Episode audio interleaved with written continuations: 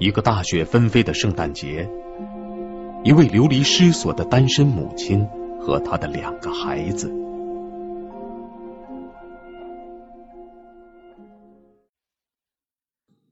今天要跟大家分享的是另一本二零一六《纽约时报》年度十大好书，《Evicted: Poverty and Profit in the American City》，翻译过来就是“被驱逐者：美国城市中的贫穷与利益”。这本书是一位哈佛大学社会学系的教授通过八年调研，以房东驱逐租客这一现象为切入口。书写今天美国社会穷人的生存状态，揭露城市的赤贫与暴力。有人说这本书创造了研究贫困的新高标。那么，书里到底写了什么呢？美国底层社会到底是怎样的？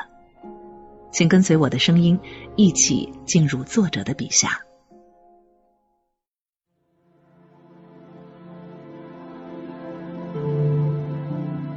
二零零八年年底，那是一个大雪纷飞的圣诞节。美国威斯康星州的密尔沃基市遭遇了前所未有的大雪，马路上堆满了没过膝盖的积雪，人一不小心就会陷进去。在城中南部的第六大街上，一排破败的公寓前面，一个不起眼的小男孩约里。正在和他的堂哥玩扔雪球的游戏，他们把雪球砸向来来往往的车辆，好像这种恶作剧能够带给他们一种难以言喻的快乐。雪球一个个呼的砸过来，大部分车子都在继续赶路，可突然有一个被雪球砸中的车主一脚刹住了车，他怒气冲冲的走下车来要收拾他们。两个小家伙吓坏了，一溜烟的跑回了公寓，并且快速反锁了家里的房门。气坏了的车主不依不饶，一直追到家门口。他提起脚就往约里家的门上重重的踹了几脚，三下两下，那扇门竟然咣当一声散架了。门被踹开了。车主最后并没有把约里怎么样，然而约里却因此付出了惨痛的代价，因为就在短短八个月前，约里和弟弟加法利被母亲阿林带着搬进了这套小小的房子。如今门被踢坏了，房主得知这一消息，不由分说就给阿林寄了一张驱逐令，要他们立即搬走。本来阿林就已经拖欠了两个月的房租，现在门又被损坏，房东勒令阿林必须在二十四小时之内搬走，否则当地的警长会带着枪、拖车和一帮搬运工过来。那时他会面临两种选择：要么把所有的东西扔进拖车，压到储存仓库里，支付三百五十美元的暂存费。要么就眼睁睁的看着搬运工把他们的东西通通的丢到马路边上，这是一个没有选择的选择。阿林没有钱，他只能够选择后者，然后带着所有的行李和孩子们一起住进了密尔沃基市的避难所。对于阿林来说，这是一个他和孩子们再熟悉不过的噩梦。这不是他们母子三人第一次收到驱逐令了，但到底是第几次了呢？阿林自己也数不过来。他只知道自己总是怀着长居的希望租下一个公寓，又不断的因为种种意外被房东赶出来。在密尔沃基市的平民社区，房东驱逐房客已经变成了一件稀松平常的事情。房客被驱逐的原因各种各样，而说到底都是因为没有钱。就在阿林刚刚被驱逐的公寓里，他每个月要为这个破败的房子上交五百五十美金，还不包括任何的水电煤气费，这占去了他九成的月收入。他的孩子约里十三岁，加法利才五岁，处处都是用钱的时候。如果阿林每个月按时的交上房租，也就意味着他不得不让孩子饿肚子了。然而，对于阿林的房东舍丽娜来说，房租是丝毫马虎不得的，尤其是和一群身无分文的穷租客打交道。虽然他同情阿林的处境，但是为个别房客开绿灯，可能会让其他房客感到有机可乘。作为一个精打细算的生意人，他又怎么能为了同情心牺牲自己的利益呢？包租婆舍丽娜和她危险的房客们。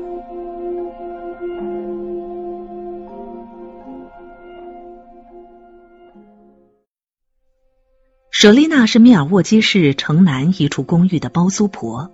她和丈夫昆汀一起掌管着几百个贫穷租客的命运。他们每个月光收租就能够收一万美元左右，这足够让他们买上好几套房子，开着奥迪车，还能在闲时双双飞去牙买加度假。不过，舍丽娜必须在每个月一号之前赶回妙沃基市，开着她那辆专门用来收租的小拖拉机去催房租。如果他们错过了一号，一定会有一批房客迟迟不交房租，麻烦就会接踵而至。当一个贫民窟的包租婆是一件非常复杂的事情。舍丽娜当然可以向当地政府申请驱逐违约的房客，但是大部分时候她不愿意这样做。有时候是阿林这样的房客让他动了恻隐之心，但绝大多数情况是出于利益上的考虑。毕竟，驱逐一个房客不仅要走一整套的驱逐程序，还会让舍丽娜损失掉这个房客欠下的所有房租。最让人伤脑筋的是，舍丽娜必须尽快找到下一个房客。美国的穷人太多了，贫民窟。并不缺房客，但是谁能保证新房客就交得上房租呢？不仅如此，谁能保证新房客是一个良民，而不是一个扒手、毒贩子，甚至是前科累累的杀人犯呢？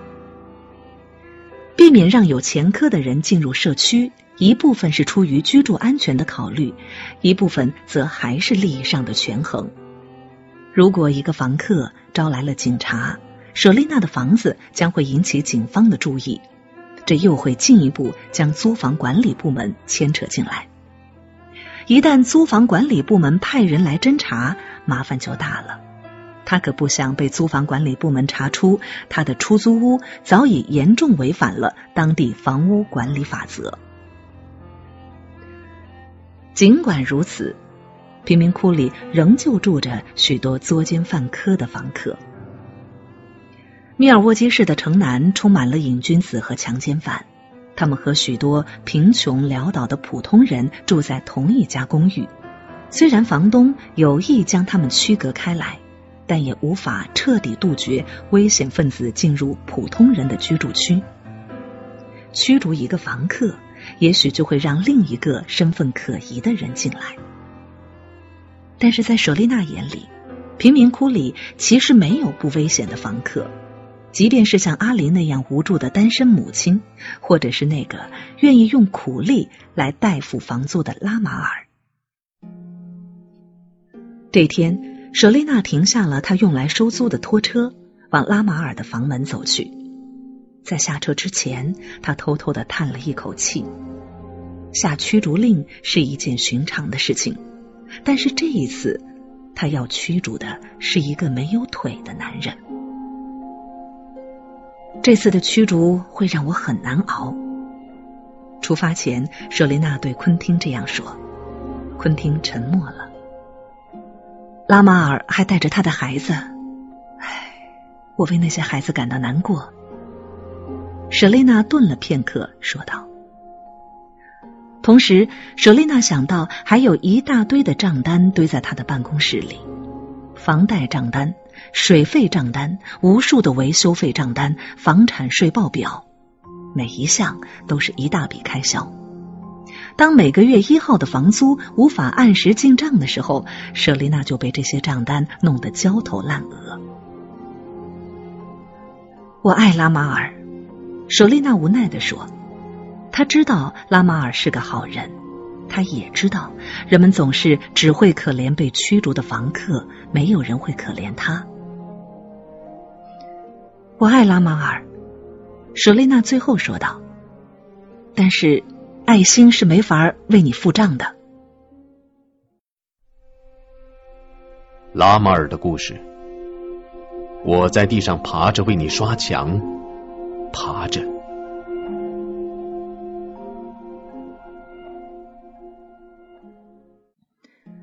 舍丽娜走过来的时候，拉马尔像往常一样坐在轮椅上。另一个也在驱逐名单上的房客派翠斯正在帮拉马尔推轮椅。拉马尔是个上了年纪的黑人，曾经加入海军，参加过六十年代的越南战争。他失去了两条腿，可看上去很硬朗。站在他身后的派翠斯是一个二十四岁的姑娘，已经是三个孩子的妈妈了。派翠斯和三个孩子住在楼下，派翠斯的妈妈多利恩则带着三个年纪还小的孩子住在派翠斯的楼下。正好一次性搞定两个，舍丽娜有些自嘲的想到，她表情麻木的把两张驱逐通知递了过去。派翠斯没有多说什么，他决定搬到妈妈多利恩的房子里。这样一来，多利恩那边就有七个人挤在小小的两居室套房中了。你知道吗？拉马尔看了一眼手上的单子，老练的对舍丽娜说：“我正要修理这边的地下室呢。我已经和你丈夫昆汀打过招呼了，呃，你看怎么样？”拉马尔没有可以投靠的家人。他只能通过这种方式和舍丽娜谈判。有时候，舍丽娜会允许他做一些修修补补的工作，以此抵消一部分的房租，是吗？舍丽娜想了一想，默许了。他松了一口气，但是他没有忘记警告拉马尔：“记住，我才是这里的老板。”轮椅上的拉马尔。与他相视一笑。比起阿林，没有腿的拉马尔是个让人更加不忍心驱逐的房客。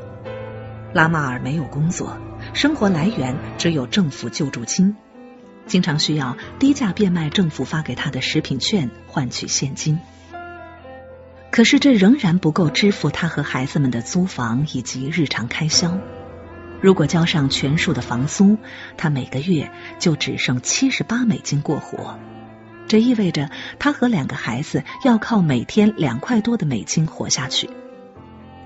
拉马尔不断的要求用苦力来抵消房租，而舍丽娜总是不满意他的劳动。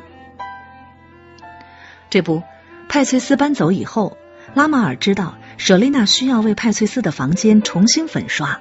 马上就把这份活包揽了下来，带着孩子一起把破败的墙壁重新的刷了一遍。然而，当舍丽娜过来验收的时候，她发现墙上的小洞没有填满，墙四周的棕色边缘也有几个地方被颜料滴花了。舍丽娜当即决定，拉马尔和他孩子的工作一分钱也不值，拉马尔欠他的房租一分钱也不能减。你知道我的工作至少值二百六十美元吗？拉马尔暴跳如雷。我在地上爬着为你刷墙，爬着，你就这样打发我？拉马尔认为自己修理地下室的工作至少能抵二百五十美元的房租，粉刷墙壁至少能抵二百六十美金的房租。可是这一切当然不是他说了算的。舍丽娜认为他把事情搞砸了，他不止一次的警告拉马尔：“不不不不，绝对绝对绝对不要擅自减少你的房租啊！这可不是你说了算的。”舍丽娜摔上门，头也不回的走了。几个小时以后，拉马尔再次拨通了舍丽娜的电话，他低声的哀求道：“再给我一次机会吧。”这一次，拉马尔连夜完成了粉刷的工作。他不许孩子们帮忙，一个人在地板上爬来爬去的粉刷，累得喘不过气来。实在累得无法支持下去的时候，他就趴在地板上，祈求上帝赐予他力量。终于，舍丽娜默许了他的劳动成果。尽管在舍丽娜心里，叫一个粉刷工来刷墙不过是三十美元的事情，可舍丽娜也清楚，拉马尔、阿林和多利恩一家住在这个社区最糟糕的房子里。他们的房租并不比其他人少，为舍丽娜带来暴利的正是这些风雨飘摇的破房子。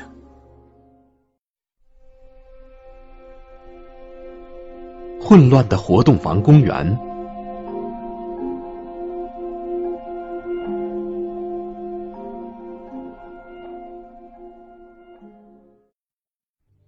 舍丽娜并不是密尔沃基市唯一一个贫民窟包租婆，在城南还有一个著名的托宾活动房公园，那里住着另一波处境相似的穷人。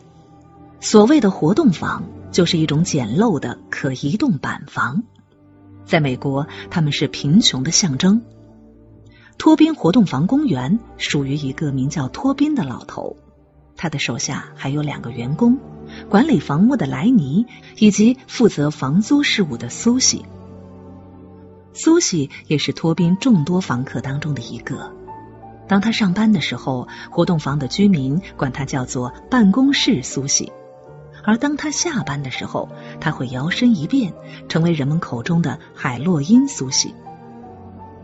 海洛因苏西嗑药成瘾，如果你撩开他的裙子。会发现他的大腿上全是密密麻麻的针孔，有时候他甚至在自己身上找不到一个地方注射新的海洛因。活动房公园到处都是像他这样的人，吸毒的、贩毒的，还有戒毒的。只是戒毒的人往往会重染旧习，向海洛因苏西购买更多的毒品。和舍丽娜的公寓一样。托宾的移动房违反了数百条房屋管理法规。不过，托宾比舍琳娜更加富有，他的年收入高达几十万美金，属于社会前百分之一的富豪。而他的租客们都属于底层的百分之十。和舍琳娜相比，托宾更加公事公办。当房客拖欠房租的时候。托宾会径直走到房客的家门前，一直的用力敲门，敲到房客开门为止。很多房客会假装不在家，于是当托宾从百叶窗里看到房里有人的时候，他会怒不可遏的吼道：“要么开门，要么滚！”托宾的驱逐令往往是在这种情况下发出的。很多房客不知道，在密尔沃基市的贫民窟。房东是否好讲话，很大程度上取决于你是否愿意和他们谈判。大部分的男性租客会在托宾敲门时乖乖的开门，而大部分的女性会选择逃避，尤其是那些带着孩子的母亲。他们出于恐惧的心理，在交不上房租的时候，宁愿选择不解释、不面对。他们害怕直接谈判会加速他们的驱逐过程。可事实上，正是这样的恐惧让他们变得无家可归。这天，托宾给一个名叫拉林恩的老太太下了驱逐令。在这之前，拉林恩已经拖欠他好几个月的房租了。没别的，只是要拿出那么多钱真的很难。拉林恩承认，他每个月的房租是五百五十美金。同样不包括水电煤费，而他的月收入只有七百一十四美金。有时候我会怀疑，流浪汉是不是更聪明？睡在街上不就好了吗？那样我就不用付钱给任何人了。拉林恩是一位独居的老人，他像拉马尔一样靠食品券过活。拉林恩有几个穷亲戚，几个经济拮据的女儿，他们当中没有一个人能帮助他。此时正是冬天，拉林恩的热水器和暖气坏了很久了。在十几年前的美国，供电和供暖一般由房东负责，但这在二零零零年以后就不现实了。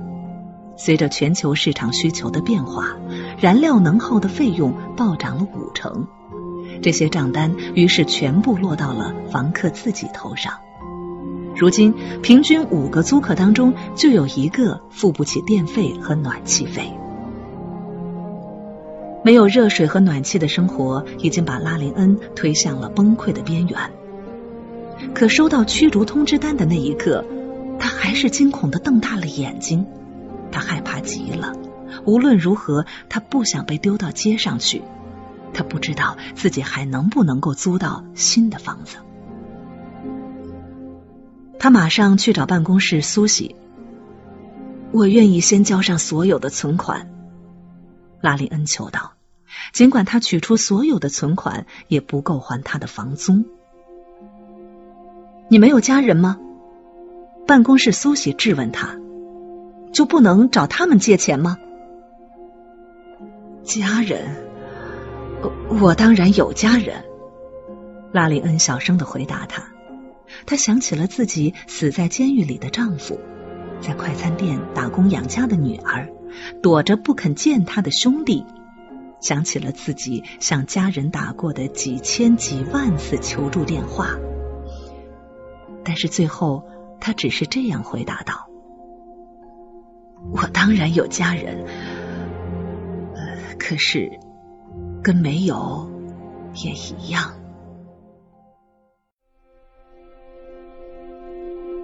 重建家园。上帝只把希望留给少数人。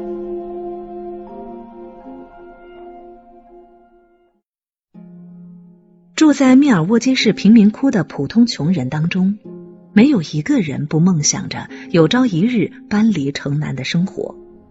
他们希望住到安全的北部，希望不用再因为交不上房租像垃圾一样被扔出来。就像多利恩一家希望上天会赐给他们一座稍微大一点的房子，不用七个人挤在狭窄的两居室。但希望不是留给每个人的。无论是多利恩一家、拉马尔，还是住在活动房的拉林恩，他们似乎永远失去了改善生活的机会。就在派翠斯一家搬去妈妈多利恩家之后的一天。舍丽娜突然接到一个警方的电话，由于几个孩子的疏忽，多利恩家里失火了，火势很大，连拉马尔的房间也没能幸免。舍丽娜火速的赶回火灾现场，一路上她都在心里默默祈祷。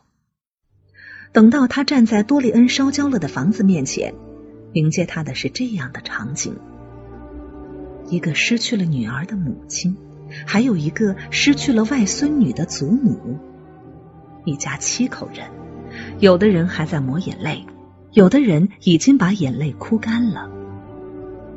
一旁的拉马尔坐在轮椅上，他看到这个头发灰白的残疾人此时正在无声的哭泣。舍丽娜从未见过这样的拉马尔，从前拉马尔总是笑着说：“这人间是个地狱。”无论生活如何艰难，他都没有掉过一滴眼泪，而这一次，他哭了。警察告诉舍丽娜，火灾发生时，房里的烟雾警报器没有响。房间里真的装了烟雾警报器吗？舍丽娜不记得了。好在警察告诉他，他和昆汀不需要为火灾承担任何责任。也不需要赔偿拉马尔和多利恩一家的损失。呃，太好了，舍丽娜悬着的心放下了，只是她不知道自己应该笑还是哭。住在活动房的拉林恩同样没能甩掉跟了他一辈子的厄运。拉林恩年老健忘，忘记了约见社会福利工作人员，政府因此取消了他的食品券。他艰难的挨过了饥寒交迫的日子，重新申请到食品券之后，精神几近崩溃的他冲到超市买了两只昂贵的龙虾尾。这一下几乎花光了他一个月的食品券。没有人能够理解拉里恩的行为，这难道不是自杀吗？但是换个角度说，在一个长期无法得到基本生活保障的人眼里，理财有什么意义？很多穷人的生活里没有“规划”这两个字，因为他们的生活里同样没有“未来”这两个字。既然总是吃了上一顿就看不到下一顿，那为什么不干脆花光这些钱，让自己偶尔能够吃上一只美味多汁的龙虾呢？没错，生活在赤贫当中的人，往往缺少理财能力和自制力，也因此永远无法摆脱贫穷。可到底是贫穷造成了一个人的自我毁灭，还是一个人的自我毁灭造成了贫穷？这似乎是互为因果的一件事情。对于拉林恩来说，贫穷仿佛是一个一辈子的诅咒。住在密尔沃基市贫民窟里的人，只有少数一部分可以打破这个沉重的诅咒。比如，在圣诞节被舍丽娜驱逐的那位单身母亲阿林。被舍丽娜驱逐以后，阿林连打九十通电话才找到肯收留他们的房东，可是却很快因为约里在学校殴打教师，招来警察，再次被房东无情的赶了出去。在之后短短的几个月里，阿林又接连几次被驱逐，但是他没有放弃，而是继续申请公租房。所谓的公租房是美国政府为低收入者建立的福利租房，也是无数无家可归的美国人梦寐以求的房子。但是吊诡的地方在于，要申请公租房，申请者必须携带子女。或者近期意外失去收入来源，并且需要有良好的租房记录，这意味着最需要这些房子的人反而只能被锁在门外。就在阿林打算放弃的时候，他意外的收到了政府批准他申请公租房的通知，他感到自己像做梦一样。这一次，是上帝真的可怜他了吗？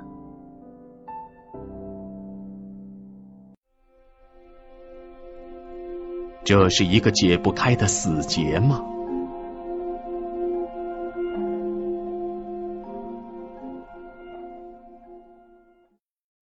很明显，驱逐并不是一个简单的一次性事件。一次驱逐记录不仅会导致接二连三的驱逐，而且会引发连锁反应。有调查显示，有驱逐记录的人比一般人的失业率高出百分之十五。而被驱逐的家庭在驱逐之后的一年之内，往往会遭受严重的经济危机。驱逐不只是贫穷的结果，更是导致贫穷的原因。这听起来似乎是个死结。只有当人们有一个安稳住所的时候，他们才能够更好的工作，让子女接受更好的教育。而美国每年都有数以百万计的穷人被驱逐。他们失去的不只是一个安心睡觉的地方，还有他们被扔到街上的财物，他们辛苦找到的工作，甚至是一辈子的前途。有驱逐记录的人面临着三个未来的难题：他们申请不到公租房，需要花更多的时间寻找下一个愿意接受他们的房东，而且往往不得不住到高犯罪率的贫民窟。同时，大部分经历过驱逐的人患有抑郁症和其他精神疾病。有调查显示，在2005年到2010年，由驱逐导致的自杀行为比过去整整翻了一倍。但驱逐只是外部的死结，对于住在贫民窟里的人来说，他们的内心还有另一个同样解不开的死结。本书作者德斯蒙德写道：“没有人比穷人自己更加不相信他们配得上更好的生活。否则，拉林恩就不会将一个月的食品券全部浪费在两只龙虾身上。也许这可以解释阿林的结局。在舍丽娜正式驱逐阿林之前，两个人曾经对簿公堂。由于约里闯下的祸，舍丽娜被房屋管理局开出了一张一万多美金的罚单。舍丽娜控诉道：“我只想拿回他欠我的房租。要知道，这些钱还不够付我罚单上的零头。”法官问一旁的阿林：“女士。”你的房东因为你拖欠房租，要求将你驱逐出去，请问是否属实？阿林回答是。法官转头问舍丽娜：“那么，你愿意和他协商解决此事吗？”不，舍丽娜斩钉截铁的说道：“他已经欠了我太久的房租了，我会在一号之前搬出去。”阿林马上说。最迟一号。哦，舍丽娜打断了他。那你知道吗？一号开始就是新的租期了。法官再次问舍丽娜：“如果他在月底之前搬出去，你是否愿意撤回对他的驱逐令？”他很清楚驱逐记录对一个穷人意味着什么。这一次是阿林打断了法官的话。我本来就没有想挡住任何人的财路，而舍丽娜则拍着桌子大声说：“我不想撤回任何东西，我不想，我是说，我受够了，我不想再损失任何。”我是说，阿林再次打断了他，他看着法官说道：“我没有要留在那里。”我是说，我完全理解他的意思，那本来就是他的地盘。阿林想起了那个房子里破损的窗户、没有热水的浴室，还有肮脏的地毯。他知道自己可以为此辩护，但他只是坚定的、大声的重复了一遍：“不，我没有要留在那里。”他想起了自己的两个孩子。他知道他们值得更好的生活，值得住在一所有热水的房子里。我们已经知道了阿林的结局，在经历了无数个颠沛流离的日夜之后，他申请到了所有贫民窟穷人梦想的公租房。还有什么能比你阿林搬进新家那一刻的心情呢？房子，房子。我们有自己的房子了。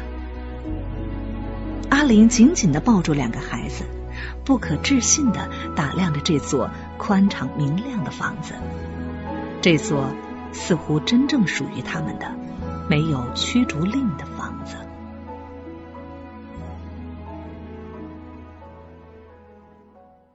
本节目由路上读书授权喜马拉雅 FM 独家播出。